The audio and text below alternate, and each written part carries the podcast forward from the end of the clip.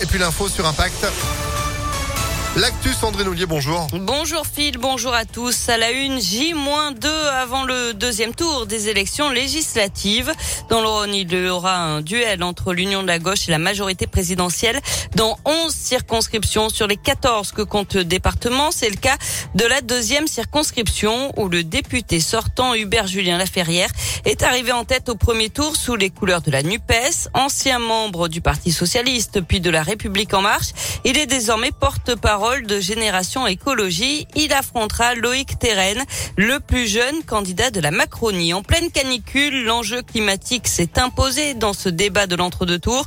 Pour Hubert Julien Laferrière, le candidat de la NUPES, il ne faut plus faire confiance à la majorité pour changer la donne. On a vu les renoncements euh, depuis le début du mandat sur les pesticides, l'agriculture industrielle, l'élevage intensif. Et puis on a vu un grave renoncement qui était celui de la loi climat parce qu'on partait d'une convention citoyenne euh, qui était très ambitieuse. Et puis on on a une loi climat qui a complètement détricoté les 149 propositions de cette convention citoyenne. Donc je crois qu'aujourd'hui, il faut effectivement euh, faire confiance euh, à la NUPES pour apporter une vraie ambition écologique et répondre aux objectifs que la France elle-même a pris. Et en cette période de forte chaleur, le gouvernement a justement promis de débloquer un fonds de 500 millions d'euros pour végétaliser les villes. Insuffisant, regrette l'Alliance de la gauche. Mais pour Loïc Terren, le candidat de la majorité, ce cofinancement est un vrai pas en avant. C'est une très bonne chose que l'État vienne en accompagnement des territoires, justement pour accélérer, puisque on se rend compte que sur la ville de Lyon, euh, qui avait proposé 100 000 arbres plantés d'ici 2030, euh, si on fait euh, grosso modo le calcul deux ans après leur arrivée au pouvoir, on est à peu près 9000 euh, arbres plantés. Donc, euh, faut pas faire des grands discours. Il faut juste être dans l'écologie des résultats et donc engager des moyens financiers pour le faire. Et c'est ce que le gouvernement fait. C'est ce pourquoi je m'engage aussi dans cette élection. Et s'il est élu député, Loïc Terren s'engage notamment à proposer une loi pour lutter contre la pollution de l'air aux abords des crèches et des écoles. La chaleur, justement, qui s'intensifie chez nous et elle se rapproche. L'Isère, mais aussi le Puy-de-Dôme sont en vigilance orange canicule. On attend jusqu'à 36 degrés cet après-midi à Lyon. Il pourrait faire jusqu'à 39, voire 40 degrés localement dans le Rhône demain et dimanche. 12 départements du sud-ouest sont en vigilance rouge avec les écoles fermées ce vendredi.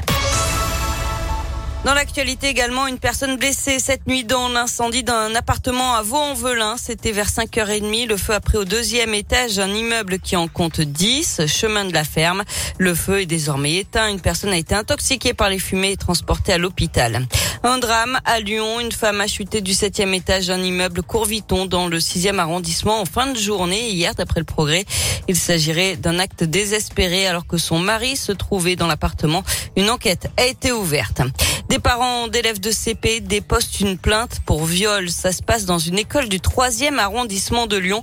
Un enfant aurait été agressé par deux autres dans les toilettes de l'établissement. Info du progrès ce matin. On passe au sport avec du basket, la deuxième manche de la finale du championnat. Asvel Monaco, c'est ce soir à l'Astrobal à 20h30. Je vous rappelle que les Villeurbanais sont menés 1 à 0. C'est la première équipe à trois victoires qui l'emporte. En foot, les calendriers des matchs de Ligue 1 et de Ligue 2 dévoilés aujourd'hui. On attend de connaître les dates des matchs au LPSG, de l'Olympiaco avec la réception de Marseille ou du seul derby de l'année contre Clermont-Ferrand. Et selon le journal L'équipe, la première journée se jouera le week-end des 6 et 7 août. L'OL devrait accueillir un promu. La c'est Ajaccio à l'OL Stadium. Eh ben, le rendez-vous est pris. Merci beaucoup Sandrine. L'info à tout moment sur notre site internet et en replay aussi grâce à notre application Impact FM. Vous êtes de retour à 9h. À tout à l'heure. Allez, à tout à l'heure. 8h35.